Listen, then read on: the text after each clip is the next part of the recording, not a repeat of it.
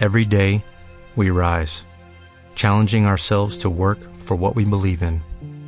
At U.S. Border Patrol, protecting our borders is more than a job, it's a calling. Agents answer the call, working together to keep our country and communities safe. If you are ready for a new mission, join U.S. Border Patrol and go beyond. Learn more at cbp.gov/careers. Hola y bienvenidos a Random Topic, bienvenidos a un nuevo vídeo de estos especiales de veranito fresquito, ¿eh? tremendos, dinámicos. Eh, ¿no? ma- Maravitupendos. Si es que Y todo esto que lo, que lo hemos preparado a tope ¿eh? para que no falte nada de contenido durante todo el veranito. Joder. Eh, Increíble. todo nuestro verano, nuestro verano. claro. No, el verano de cada uno, porque habrá gente. Yo, yo el verano lo tengo Sí, sí. en Mis noviembre. vacaciones bueno, eso ya... fueron en junio. Claro, que este que habéis preparado, bueno, pues todo habéis disfrutado de la rutina, ¿no? También, o sea, no pasa nada. O sea, disfrutar y disfrutar de algo. Sí. Entonces, esta vez lo que hemos hecho es, como nosotros, nuestro, nuestro funcionar es de septiembre a septiembre, nuestras temporadas Ujú. son de septiembre a septiembre, nosotros tenemos el año natural de Random Topic, empieza en septiembre y termina en septiembre. Correcto. Es un poco como como- el año fiscal de las empresas. eh, O el año, marzo, o, el, marzo. o el año, o el año chino. el año chino, que, que no claro, sabemos que cuándo no es. no tengo ni idea de cuándo es, pero no es nuestro fin de año. No, No, yo- se acabaría en. ¿Febrero?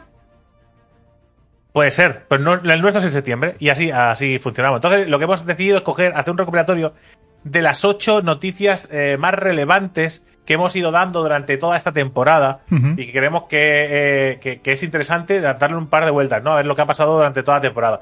Que sería, no decimos durante todo el año, porque es confuso, aunque para nosotros durante el año, ¿no?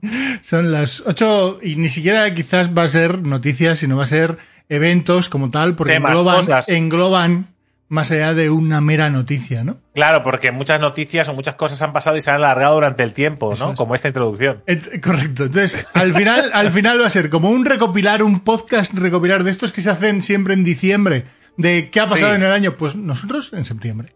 Sí, pero no lo recortamos y lo pegamos, lo grabamos, Correcto. ¿eh? fresquito, dinámico, para poder evaluar con nuestro, con nuestro conocimiento del futuro, que para nosotros es el presente, pero es el futuro para las noticias que vienen del pasado. De cosas que pasan. Vale. Muy bien, muy bien. Claro. Los tres tiempos. Está bien. Somos los fantasmas de los videojuegos, ¿no?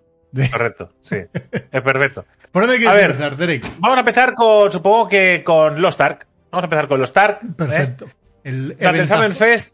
El Summerfest eh, de, de Keighley, ¿no? De Jeff Keighley, ese, ese pre- pre-show de, del E3 inventado por él mismo, decidió, a- a- decidió juntar algunas cositas interesantes y para nosotros concretamente la más relevante fue el, el anuncio de que Lost Ark iba a llegar a, iba a, llegar a a Europa y a NA. ¿Vale? Eh, y además iba a llegar traducido y doblado al español, ¿no? Correcto. Eh, no se presentó concretamente esta información, pero ya decimos, es un recopilatorio, ¿no? Sí, Digamos, sí. el lanzamiento de Lost Ark en Occidente, ¿vale? Para algunas regiones, traducido y doblado a las lenguas de esas regiones donde se lanza, ¿vale? Eh, pues es la noticia que Sí, nos de- hizo volcar el corazón. de alguna manera no fue la sorpresa dentro de ese eventillo de que estaba de alguna manera patrocinado por Amazon. Es decir, ya veíamos, ¿no? Se olía desde hacía tiempo el tema de Smilegate y Amazon con Lost Ark. No había ninguna confirmación real sobre el tema. Sí que habíamos vaticinado que Bueno, a ver, se de- podía, se podía adivinar un poco cómo es, de- iban los tiros. que de llegar podría llegar en español. Y digamos que la parte negativa de todo esto fue el, el enterarnos después, ¿no? Porque todo esto vino después, de que, Claro. por ejemplo, no llegaba el juego a LATAM. A LATAM, a Holanda, Nueva Zelanda. Eso es. decir, la, parte de Holanda, para mí es una sorpresa. No por nada, sino porque podrían directamente haber decidido quitar los elementos que, te- que, te- que no te permiten lanzarlo en, en, en Holanda, ¿no? En los Países Bajos, por el tema de la monetización. Eh, como hacen otros, entiendo. Eh, pero bueno, y la parte de la TAM que tiene más que ver con el tema de licencia o, o no.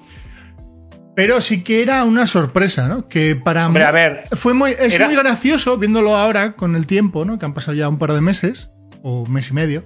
unos cuantos meses. Eh, el hecho de, por ejemplo, lo poco, la poca importancia que se le da en los medios tradicionales de videojuegos a este evento. Bueno, es, es lamentable, es lamentable porque eh, la mayoría, la mayoría de, digamos, de, información que llega a, los, eh, a los periódicos digitales relacionados con el mundo de los videojuegos. Eh, la mayoría de información, sobre todo portadas y. Porque, a ver, no nos engañemos, no somos tantos los que miramos todas las noticias al dedillo. No, no, somos tantos. ¿Vale? Y por supuesto, los que eligen las noticias también eligen noticias que creen más interesante. Entonces, para encontrar noticias de cosas como los Stark, casi te tienes que ir a páginas especializadas de páginas especializadas. Sí, sí, sí, sí, pero bueno. es un poco, es un poco raro porque estamos hablando de una gran empresa multinacional de, gastándose una pasta brutal para traer uno de los juegos eh, más ansiados de los últimos años, ¿vale? Para los, para los jugadores. ARPGs, que no es un género pequeño. ¿Vale? Y eh, pues bueno, vale. Pues creo que van a sacar un, un, van a sacar un, un tal Los Stark. ¿No? es un poco, un poco de quedas así que diciendo, a ver, que yo entiendo que no es no es Last of Us, ¿no? Para el, para el mundo, no es el Grande Auto 6. Sí, pero hostias, no, o sea, darle cero visibilidad, pues bueno, no deja de chocar. Me sorprende, ¿eh? Quiero decir, me, ha sorprendido ir escuchando en distintos podcasts de nivel, por así decirlo, al final siempre lo decimos, ¿no? Que nosotros somos dos monos con maracas. Eh, y, el desconocimiento de esta parte que se extiende creo yo, a, los MMORPGs. ¿no? Hoy escuchaba una serie de comentarios, declaraciones en otro podcast importante eh, sobre New World y decía, hostia, igual te estás columpiando un poco. Que no tenía nada que ver con eh, si el juego estaba bien o mal, ¿eh? sino hablando del funcionamiento de los MMOs y diciendo, uff. Es que, es que. entiendo que es desconocimiento, ¿eh? Desde que al final. Ya, pero me sorprende, me sorprende que se se haga, se ponga tanto empeño en, en conocer otros géneros, ¿no? Eh, sea, la gente se ha actualizado muy rápido para entender los indies. ¿No? La gente, eh, los indies es una cosa realmente, relativamente nueva en el mercado de los videojuegos, tal como entendemos los indies ahora, ¿eh? Sí, sí. Siempre ha habido juegos independientes, ¿no? Pero tal como los entendemos ahora como un género para, para sobreexplotado hasta cierto punto. Eh, y digo género porque, porque, bueno, porque es casi que un género propio el videojuego indie, aunque cada uno pertenezca a su propio género. Pero me parece que, que, hay como un interés muy grande en enterarse de unas cosas y de otras no. Es como si los MMORPG fuéramos, fueran eh, desde que el WoW, digamos, perdió ese impacto a nivel mundial, hemos vuelto un poco pasitos atrás en el tiempo y vuelve a ser una cosa como de los frikis de los frikis. ¿Sabes? Sí, sí, sí, tiene un poco de eso, sí. Yo entiendo ¿eh? que, que a la las personas que estaban hablando no, no conocían en detalle el mundillo de los MMOs como tal. Incluso no tendría dudas de si han sido jugadores o no de MMOs, porque hablaban como que New World iba a tener problemas en sus fechas de lanzamiento porque había porque ya existe porque es un MMO que tiene una entrada de pago y hay otros MMOs que son gratuitos. Y decía. Bueno, es no tener ni idea de cómo va el género. claro, por eso, por eso, pero, pero que me sorprendía, ¿no? Y ya lo hilo con la siguiente noticia, que es el tema del lanzamiento de New World. Los, claro. Los, retrasos, ¿no? El retraso del retraso del retraso. Bueno, y la gestión, más que los retrasos, realmente habría dos cosas importantes de las que hablar de New World. Es, evidentemente el retraso que hubo de un año y después el de un mes, ¿vale? Son retrasos que, que han tenido importancia Habría que colocar ahí en medio algo que yo creo que no se puede llamar retraso, pero que fue lo de esto va a llegar en primavera y después como fue verano. Vale. Sí, pero bueno, ahí la gente, ahí la, pero que también se agarró a eso. ¿eh?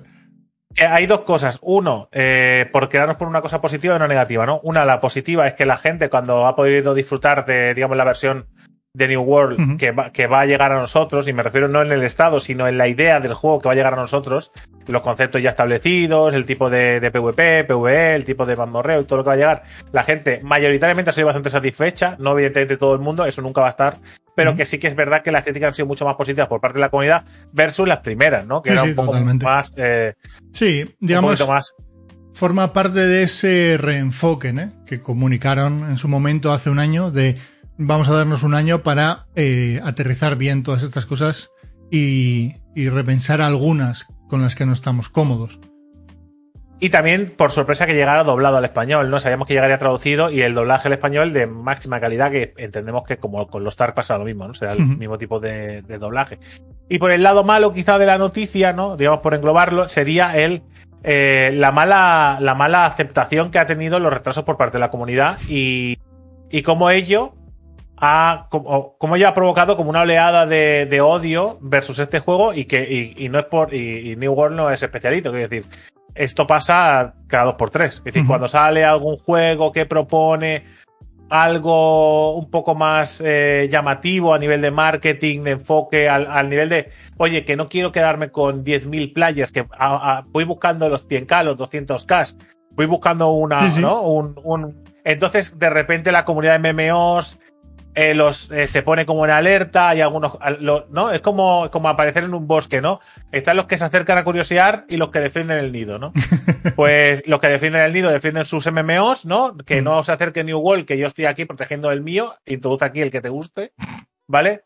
Y los demás, pues a curiosear. Y se ha generado como una especie de hateo. Pero esto Mm. pasa siempre. Cuando sale algo interesante, eh, Sí, los sí, haters sí. aparecen para desmontarlo. Con lo cual habría que darle poca importancia. Pero es difícil porque eh, también eh, hay que decir que se, se le da mucha mayor importancia, mucho mayor eh, espacio en las páginas de videojuegos, en los podcasts, en los medios, a, los, a las estampadas, a las cosas negativas que a las positivas. Es decir, tú puedes sacar el mejor juego de tu vida, ¿vale? Que has hecho, digo, madre mía, qué juegazo, pero como ese juego lo retrases, salgas un, salga, salga con bugs o, o no salga eh, eh, ofreciéndote todo lo que ha prometido, y me refiero a juegos como No Man's Sky, Cyberpunk 2077 y tantos otros, no por estos dos porque son como muy, ¿no? Sí, como muy de emblemáticos. los eh, más- de los que más ruido han generado en los últimos años, ¿no? Claro, pues eh, eh, lo comentaba el otro día en unas noticias por la mañana, ¿no? Que me parece muy gracioso que, que cuando un juego sale mal, llenes durante semanas eh, páginas y páginas y páginas de, de bilis y de, y, de, y, de, y de hateo, porque al final es eso, porque Ujú. pierdes opinión, no, no das información, Sí, sí. ¿no? Y te, y te cebas para ganar clics, pero cuando eso se vuelve, cuando se gira la tortilla, cuando pasa a ser un éxito, cuando se ha currado, cuando se ha hecho las cosas bien, lo pongas en un rinconcito en, porque no interesa realmente. Porque eh, vende más el, el hate, vende más el ruido, el salseo, que no que las cosas han salido bien. Cuando un juego sale, sale bien y sale normal, bueno, ha salido, ya está. Carente de interés, busquemos la siguiente polémica. Y esto funciona así. Sí, a ver, en el caso de New World eh, es que era muy, muy jugoso, ¿no? Eh, al final Amazon Games Studio por detrás, varias cancelaciones de juegos, algunos que no llegaron a salir, otros que salieron en modo beta y después se cancelaron. Bueno, yo creo que a, a Amazon se le tiene ganas por muchas cosas, ¿no? Y esta, pues, era una de ellas. La parte de New World, incluso, por llevarlo a lo absurdo, el tema de las gráficas, eh, cuántas gráficas acabaron tostadas. Eh, Cinco, creo, que se. Claro, y- Cinco son las que dijo, las que dijo la, la compañía, dijo que habían sido cinco. Que a ellas le habían llegado cinco. cinco, cinco peticiones de, oye, devuélveme esto o reembolsámelo o algo. y durante una semana no paramos de escuchar esa noticia. Claro, Sí. eh, cuidado, y veía la gente a los directos, cuidado con la tarjeta gráfica, se te va a quemar, ¿has visto las noticias? Dices, hombre, ¿la has visto tú? es decir, la pregunta, ¿no? Eh, ¿Que, que, que- has leído lo que ha pasado realmente o es lo que te han contado? Sí, ¿O has sí. leído una- un comentario en Twitter? Entonces, bueno, yo en- en- entendiendo. o sea, si entiendes el tablero de juego, puedes entender muchas cosas, ¿no? Puedes y abstraerte, pero muchas veces lo que pasa es que no tenemos conocimiento de cómo funciona ese tablero de juego. El de las de noticias hecho- en este caso. De hecho, enlazamos con la siguiente, que sería todo lo que ha pasado durante todo el, durante todo el año, toda la temporada con Cyberpunk 2077, sí, ¿no? sí, sí. Un juego que nosotros, eh, eh, tal como salió, nos pusimos a jugar el día 1 de salida. Bueno, el día 1 o el, o el día 5, no sé. A los pocos días de, de salir nos pusimos a jugar y nos lo pasamos del tirón, ¿vale? Sin esperar realmente parches ni nada. Nosotros lo jugamos en PC y tuvimos algún bug de. Alguna cosa visual del coche que llega reventado. Sí. El, Tú lo jugaste en PC yo lo jugué en Stadia. Yo creo que he sido Sí. el único español que se habrá pasado Claro. Cyberpunk 2000, que se lo ha pasado. Jugar igual lo he jugado más. Si se lo han pasado, estaremos yo, 0,01, ¿no? yo, José Félix y y, y María. no Sí, sé, tenéis por- tres. no. Y viene un poco como lo que decíamos antes, ¿no? Con las revistas. Eh, parece que cuando el juego tenía. eh, eh, fracasó terriblemente el lanzamiento en consolas porque salió muy mal. ¿Vale? Y en, en PC, pues salió regular, pero en, en consolas salió muy mal, sobre todo en consolas de antigua generación, porque las de la nueva generación no. O sea, era la misma versión, pero no, no, no Hmm. rendía igual de bien.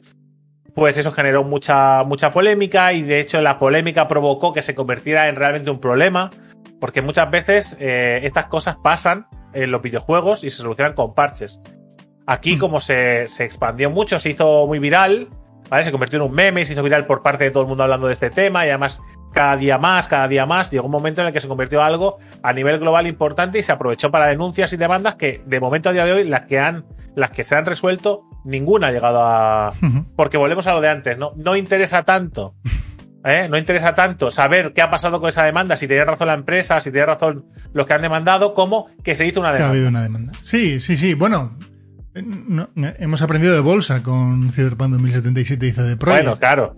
Saben los expertos, ¿no? Eh, los expertos de, todo. Pero sí que es verdad, a ver, lo que no se puede negar es que de alguna manera yo sí que considero que hay una parte de negligencia por parte de CD Projekt en muchos ámbitos del lanzamiento de, CD, de Cyberpunk. Eh, está el tema de que eh, ha sido uno de los pocos juegos. Desde luego ha sido el juego con más nombre. El juego, el único juego con tanto nombre que ha salido de expulsado de la PlayStation Store. Que tiene más que ver con que PlayStation no tiene un sistema de devoluciones ágil y que les cuesta un potosí devolver un juego a nivel eh, todo el procedimiento que tienen interno que no cualquier otra cosa, ¿no? Porque pero bueno, pero que además que es que el juego en PlayStation 4 y Xbox One, pero sobre todo en PlayStation 4, no la Pro, sino la normal, era prácticamente injugable. Prácticamente no, era injugable. Eh, eh, no, no se podía. era, injugable, era injugable para lo que supone. Eh, sí, para lo que tendría que haber sido. Sí, sí. Claro, o sea, pero también, pero también vuelvo a decir, ¿eh? hubo mucha. O sea, es como que te rompes, te rompes el pie, ¿vale? Que es terriblemente malo, pero la noticia que te llega a la gente no es que te ha roto el pie, es que te ha quedado paralítico. ¿Vale? Es como, no, o sea, no había suficiente con lo mal que estaba el juego y con lo mal que se había hecho todo, que además se exageraba cosas, se ponían imágenes que no tocaban como ejemplo de cosas que se estaban viendo. O sea, recuerdo una imagen que es de un NPC que se puso en todas las revistas como mira cómo se ve Keanu Reeves en la PlayStation 4. Y era un NPC que era así de feo en, PC también. que, que, era así de... Era un personaje que, que crearon con esa cara. ¿Vale? Y, eh, y dijeron, ¿ves? ¿ves cómo se ve Keanu Reeves? No parece el mismo. Es que no era Keanu Reeves. ¿Vale? Pues como esas, un montón de cosas. y también el no entender, el no entender también, que me parece muy gracioso, no entender quiénes son los culpables de la situación. ¿No? Porque ahora eh, salía el otro día la noticia de que habían fichado para Fable un, el diseñador del combate de. De Cyberpunk. De, de Cyberpunk 2077 una edición y de, y de, y de, y de Witcher 3, que eso se les olvida comentarlo en la revista porque no es tan jugoso. No, es el de Witcher 3, no lo comentes porque eso, el combate está, le va a gustar. Si comentamos 2006, Cyberpunk, salseo, nervios, vaya tela, ¿cómo vas a ir de mal ese juego? Si, eh, recordemos que los programadores, diseñadores de CD Projekt son grandes profesionales y que no son los culpables de que ese juego se lanzara antes de lo previsto que los culpables de que eso no estuviera hecho son los que manejaron los tempos, los que no supieron decir, oye, no está, lo retrasamos. Y la ambición de querer sacar un juego con muchas cosas de, de, necesidades de nueva generación en consolas que no daba para ello. Claro. Quiero decir, esto es un proyecto de ocho años que lo intentas sacar en el momento en el que se cambian la generación de consolas y lo quieres sacar para siete plataformas distintas. Es que al final pero claro. Eh, hay que, tener, hay que tenerlo en cuenta. Dicho esto, la realidad es la que es. Se vendieron millones y millones de juegos, se devolvieron un pequeño porcentaje, el juego tiempo después ha vuelto a la PlayStation Store, no recomendado para comprar en la PlayStation 4 antigua, sí para la Pro o para la PlayStation 5. Todavía no ha llegado el parche nueva generación que llegará, que será gratuito. ¿no? Y los primeros DLCs que ya dijeron que serían gratuitos. Y del online nos podemos ir, yo diría que olvidando, porque en su momento ya dijeron que, bueno, estaban esto.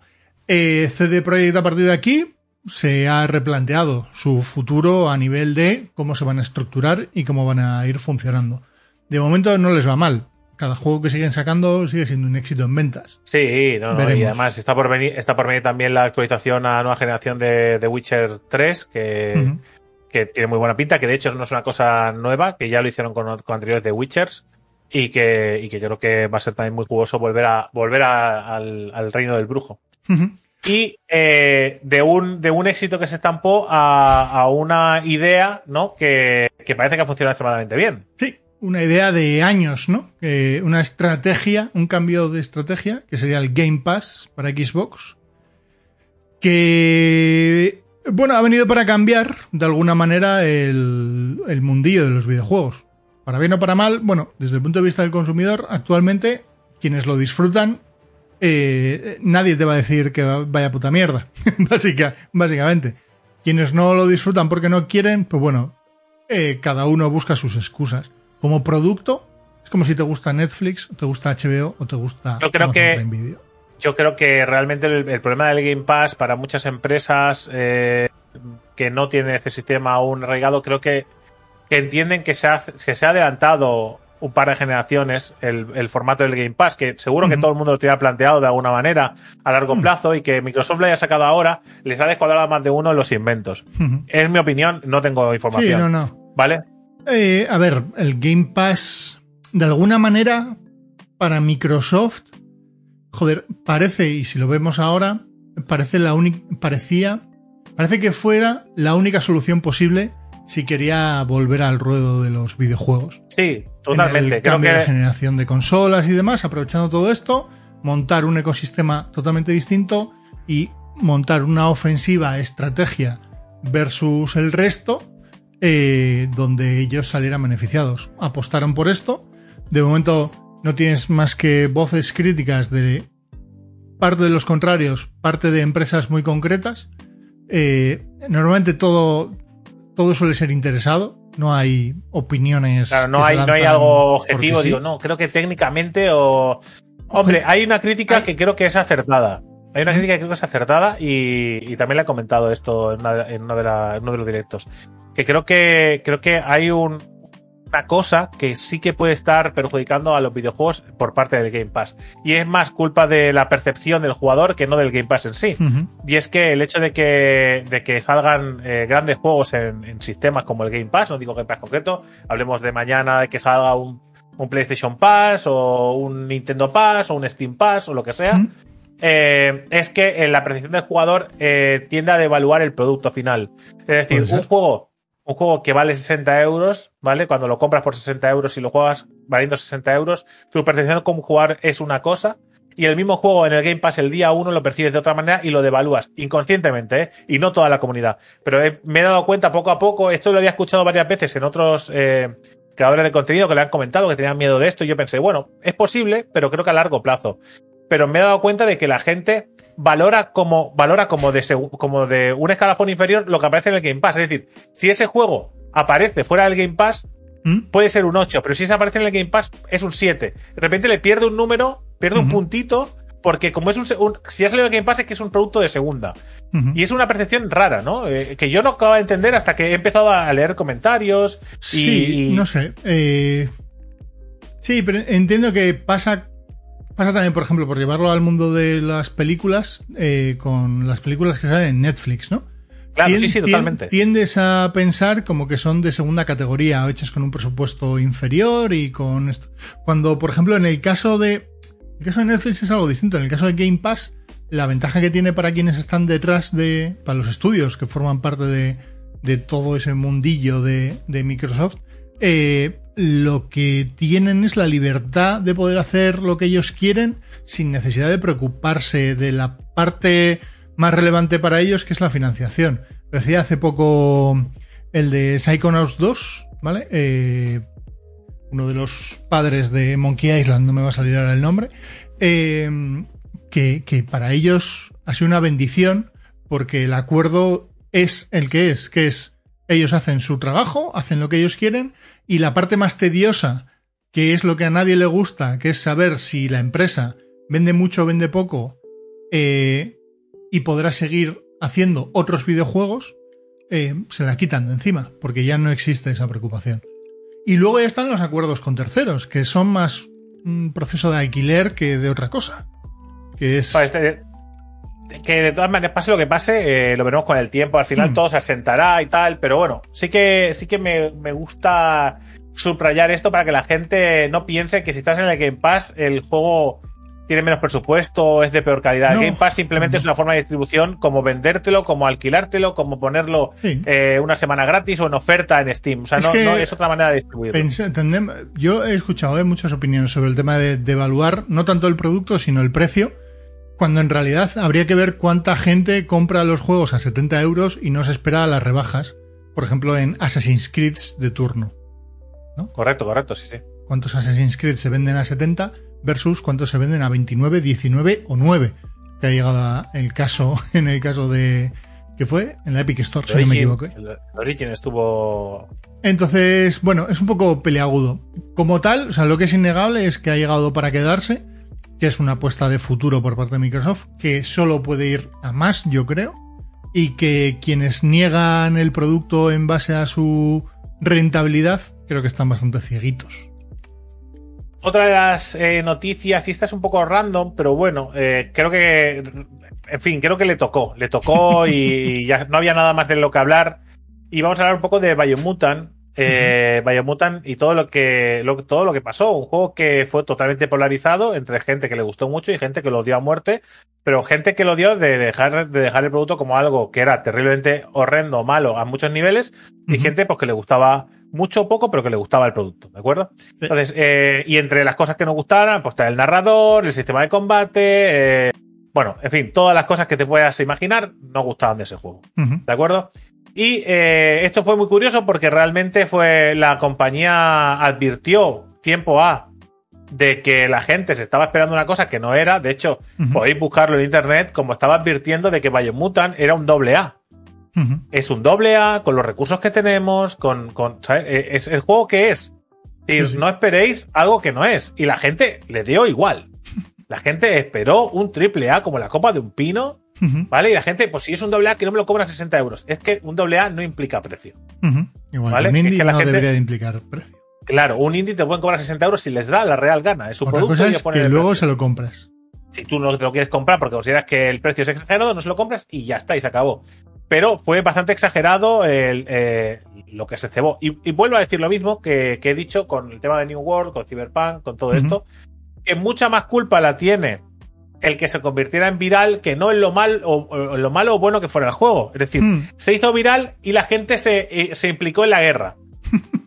¿Vale? Bajo el ejército. Cogió posición, ¿no? En uno u otro bando. Sí, bajo el ejército del streamer de turno, del youtuber de turno, del redactor de turno, o simplemente del grupo de, de, de Twitch, eh, de, perdón, de Twitch, de Twitter de turno. Es decir, la gente, mucha gente no sabía muy bien de qué estaba hablando y además se notaba un montón.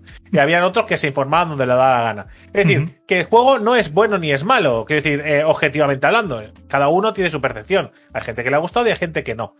Pero se hizo, se hizo un salseo innecesario con este sí que podemos decir, ¿no? Que hay ciertas mecánicas del juego que no están todo lo pulidas que esperarías de un juego que te quiere agradar, porque las mecánicas no estaban del todo pulidas, pero a partir de ahí todo es muy subjetivo. Coincidió que además que este juego fue uno de los primeros que nos han dado con tiempo una key para poder hacer un análisis de día uno de un juego.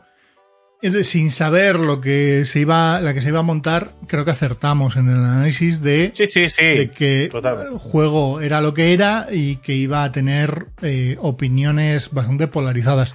Fue exactamente lo que pasó. En España yo creo que es todavía eh, por lo que ocurrió con Vandal y que días antes había salido una noticia donde decían, se decía que funcionaba mejor en la Xbox que en PlayStation.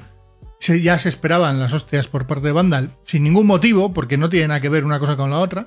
Y lo que pasa es que todo aquello, ¿no? Es como que echó más gasolina a un tema que tenía que haber pasado eh, sin más ni más. Pero que, pero que, da, pero que da igual, existe. Es que yo ya cuando, cuando Geek eh, cogió esa key para analizarlo y se pasó, eh, se pasó el juego para analizarlo, mm. yo ya le dije a, le dije a Geek, digo, es que, mm, es que no es lo que están vendiendo, no es lo que la gente espera.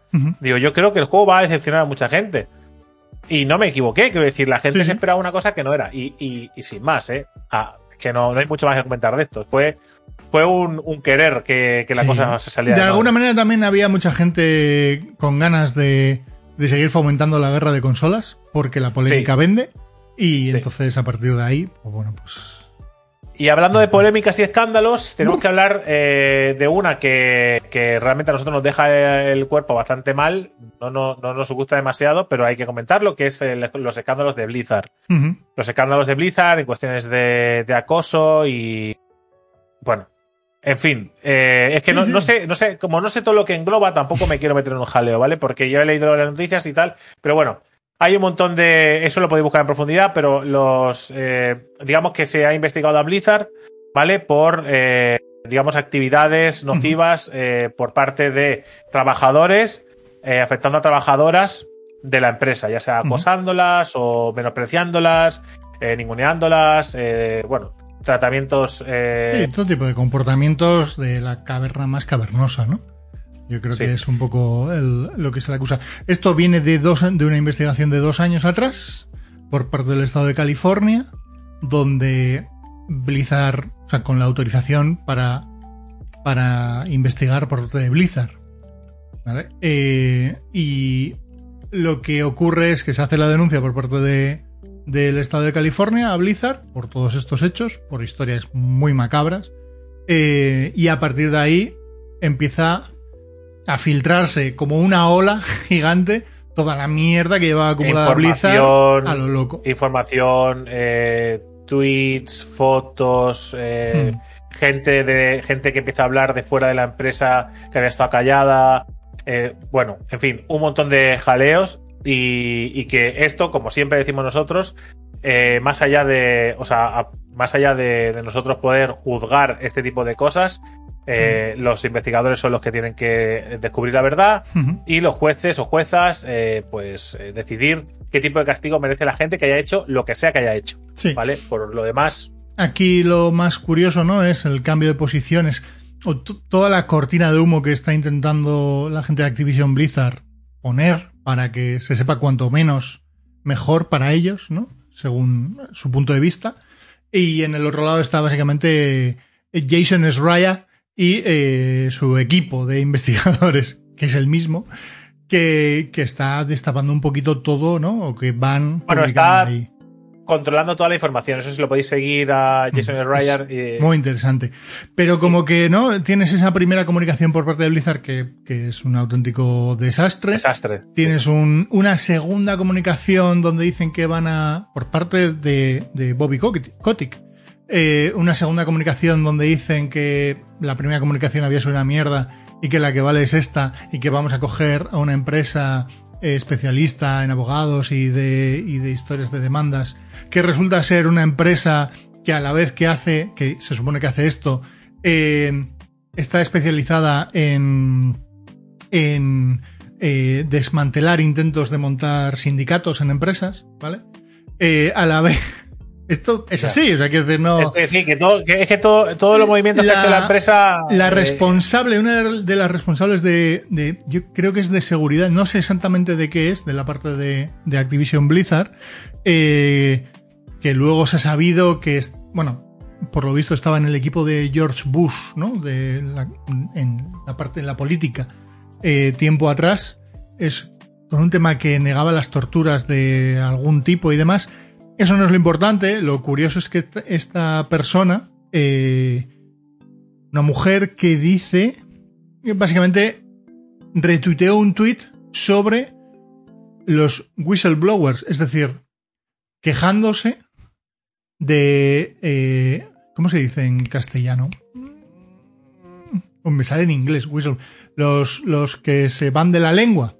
Los, Sí, los chivatos. Los chivatos, ¿vale? Que es que a raíz de ahí sale toda la mierda. Quiero decir, que si no, sin esa, sin esas personas que filtran ese tipo de información, igual no hubiésemos sabido nada y esto hubiese seguido ahí por los años de los años.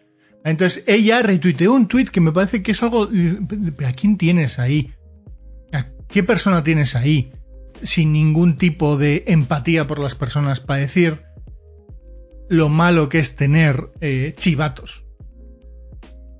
Eh, bueno, Terrible, eh, lo único bueno, terrible. lo único bueno que yo veo de todo esto realmente es que es que esto pone una alerta a las empresas, se van a poner las pilas y esto entiendo o quiero pensar que de alguna manera va a dejar de pasar o se va a reducir muchísimo. Sí. Me gustaría pensar que va a desaparecer ese tipo de actitudes, pero me parece que estamos lejos de que desaparezcan del todo, pero como mínimo eh, se van a regular muchísimo más, van a, van a estar mucho más alertas las empresas y, y yo creo que la cosa va a ir, eh, o sea, gracias a una desgracia, que es, es como suelen pasar las cosas normalmente, hasta que hasta que algo no está ya no se cambian, ¿no? Eh, ocurre Eh, siempre. Gracias a una, gracias a una desgracia, pues eh, creo que la cosa irá mejor, pero sin más. No, no entraremos más en este tema, que creo que hay sobre, hay sobre información en internet sobre esto. Ujú. Otra de las noticias de, digamos, de, de esta temporada, y son dos noticias, aunque vayan de la mano, es el lanzamiento de la nueva Nintendo Switch, que es la OLED, ¿vale? Y del Steam Deck, que es la, la digamos, la consola de Steam. La Switch Pro sin que sea de Nintendo, ¿no?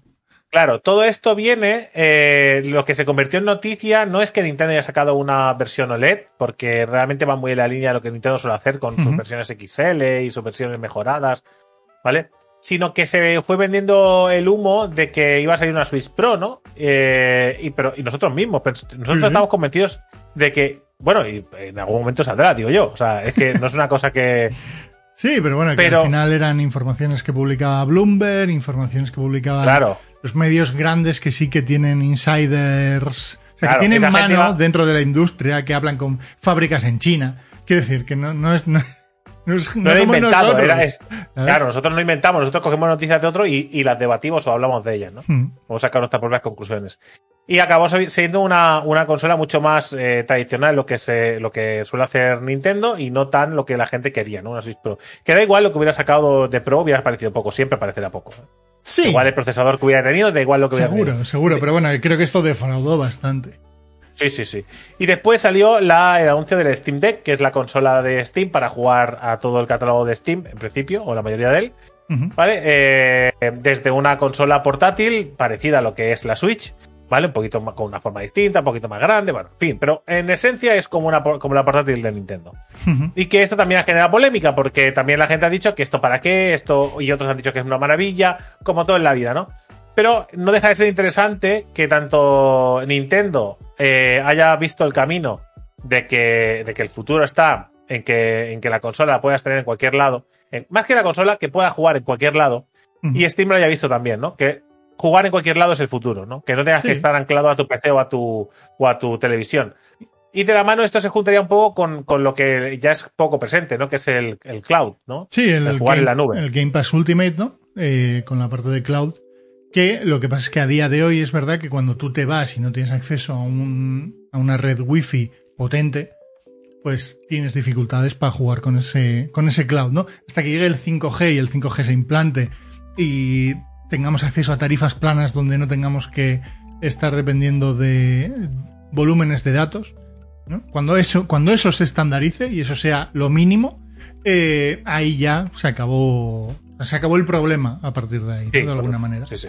Hasta entonces. Pero pues bueno, no deja de ser curioso el cambio de paradigma de asumir de una vez por todas que las consolas tal como las conocemos van a desaparecer más pronto que tarde, que, que es cuestión de tiempo que, eh, que todos tengamos eh, maneras eh, muy, mucho más fluidas de jugar en cualquier lado a videojuegos y esto no deja de ser el primer paso. Sí, sí, sí, veremos cómo evoluciona. Es algo a largo plazo, no, no va a ocurrir de la noche a la mañana, ni de aquí a cinco años. Esto le queda todavía. Bueno, ya veremos. Depende de la marca que se salte los pasitos, ¿eh? Sí, pero bueno, Depende- es verdad que ahora Microsoft ya empieza a coger ritmo ¿eh? con el tema del cloud. Eh, hoy me llegaba un aviso de que la propia aplicación de Xbox en el PC ya tiene su propia pestañita. Si eres insider, estás como alfa o una cosa así. eh, Que ya no te tienes que ir a un, a un navegador, sino que directamente la app te lanza el juego en la versión cloud. Que yo es algo que, por ejemplo, agradezco. Porque, y es algo que creo que en el Game Pass encaja mucho lidiando con, o sea, enganchándolo con la noticia de, de hace un rato. Eh, porque te permite probar los juegos sin ni siquiera instalar, sin tener que pasar por ese, esa fricción que es el tema de la instalación, ¿no? Con lo cual, yo para mí es perfecto. Ya sé que, si son solo 10 gigas, ya, pero es que ni siquiera eso. No quiero ni meter morralla en el PC. Quiero darle un botón y probarlo, ya está. Y eso llegará a las consolas. Y eso entrará en el modelo. Todo el tema del cloud, por ejemplo, para el tema de, de las demos, de probar juegos tiempo antes. Por ejemplo, en eh, la gente de Kena, ¿vale? Utilizó un servicio de, de cloud para enseñar a los periodistas el juego sin tener que mandar una copia, sin tener que ceder nada, teniendo total control sobre lo que pasaba. Entonces, creo que por ahí también se van a buscar distintas cositas alrededor del cloud. Yo creo que vamos a ver cosas muy chulas. Muy chulas. Y como última noticia, digamos, eh, impactante del año, creo que, y sobre todo para nosotros, para lo que solemos eh, hablar bastante, que son los MMORPGs, había que hablar del MMORPG de League of Legends, ¿no? Oh, Porque es- yeah. llevamos años realmente diciendo que si hay una compañía que podía hacer un MMO que podía romper la mesa y poner otra vez el género donde se merece bajo nuestro punto Sí, de sí. vista como fan del género era, era Riot con, con un MMORPG de League of Legends porque además eh, tiene la base de jugadores tiene el, el- el mundo que, que podría llevarlo y tiene el dinero suficiente para desarrollar lo que le dé la gana Sí, sí, sí. Sí, hay una persona eh, que no es ni Jason Schreier ni, ni Jeff Urup, ¿no? Que vaticinó que a raíz de el tema de, del evento este de los 10 años de League of Legends, que le pareció raro que se mencionasen los MMOs, ¿eh? Y, Sí, que, y que no se hablase nada de un MMORPG por ningún lado y nada. No sé. Quizás el editaje Quizás el el, señor Geek acertó un poquito. Vaya. Pero bueno, Eh, se veía venir de todas maneras. Que, que las llaves de la lógica no son, no son, no son solo nuestras. nuestra ¿no? Sí, pero sí que es verdad que No, en pero- aquel evento fue cuando, hostia, yo lo vi muy claro, que era, coño, has hablado de cinco géneros, cuatro de ellos has, enseñado al menos un poquito eh, que estabas eh, trabajando. Yo creo que ese vídeo estuvo editado y recortado y Qué hay raro. cosas que no se, que no se hable, que, Qué raro. ¿sabes? Pues bueno, pues Ghost Crawler, que por cierto está metido en el rollo este de Blizzard, eh, Hay que decir, es el director. hay que decir que, que no, no es algo tan sencillo como, como un videojuego más, no es algo tan sencillo como, como vamos a ver qué pasa. Estamos Mm. hablando de una de las franquicias más importantes del mundo actualmente, que es League of Legends, por producción de dinero, por importancia, por relevancia. Y estamos hablando de, de un género que, que está demostrado que cuando das un producto de calidad, da dinero. Mucho dinero. Es decir, da dinero. Y es a, a los MMOs juega gente de de una edad mucho más alta que, por ejemplo, a MOBAs, de media. ¿vale? No solo es gente, es verdad que los MOBAs jugamos de, toda, ¿no? de todas las edades, pero sí que es cierto que se, muchas veces se enfoca más a, a un público más juvenil, gente que suele jugar más joven, pero a MMOs eh, hay, mucha, hay mucha gente que lleva jugando toda su vida a MMOs, cosa que a MOBAs no se puede decir. Sí, no, sí. el género no existía hace tanto tiempo. Efectivamente. Pero bueno, yo creo que a ver, a ver cómo lo enfocan. Es que de momento todavía es muy pronto para saber. Es un juego que no lo vamos a ver hasta mínimo 2023 largo, ¿eh? No empezaremos a ver cosas, entiendo, el año que viene, pero pero Pero si queremos, si queremos, o sea, si queremos esperar que el género de los MMORPGs vuelva a estar en el top tier, digamos, de, de videojuegos de, de relevancia, el- las llaves de esto la tiene ahora mismo Rayo con su MMO, ¿vale? Sí, claramente. Habrá, habrán otros como New World que lo pueden hacer bien o mal, los Stark puede funcionar bien o mal, habrá otros juegos que van a llegar con el tiempo, como Corepunk, que lo pueden hacer bien o mal, pero nada, ¿vale? Puede afectar tanto al género como que una gran compañía haga algo tan grande como esto. Sí, sí. Sí, eh, a ver, hay muchas ganas, ¿eh? De que esto, de que esto Hombre, florezca. nos ha jodido. Eh, Esto siempre lo digo. Da igual que te guste el LOL o que no te guste. Si te gustan los MMOs, quieres que esto funcione. Sí. Te tiene que interesar. ¿Pero por Sí. qué? Porque si yo así feliz con mi. Eh, introduce aquí el juego que te dé la gana. no, porque cuanto más famoso sea el género, más dinero se mete. Mejores son los juegos, más juegos salen. Siempre está bien que el género tenga, eh, tenga vida, sea dinámico. Bueno, solo hay que ver lo que pasó en la época del WoW. Claro. Que todo el mundo Claro, es eso. trabajó en sacar su, su mejor Propio MMO. MMO, claro. Todo el mundo. Y bueno, ahora Y hasta aquí, gente, estas son las ocho noticias eh, que hemos seleccionado de esta temporada. Espero que las hayáis disfrutado. Igual se nos ha ido un poco largo. Bueno, ha quedado como un podcast. Lo editaré en audio y lo llevaré a iVoox. Este, esto creo que se merece un. Así que nada, espero que disfrutéis de las vacaciones. Eh, nosotros volveremos pronto y como siempre, pues nada, eh, nos vemos en el siguiente vídeo. Hasta luego. ¡Chao!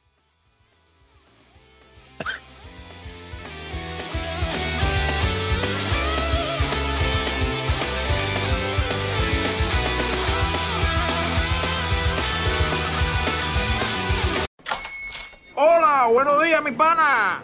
Buenos días, bienvenido a Sherwin Williams. ¡Ey! ¿Qué onda, compadre?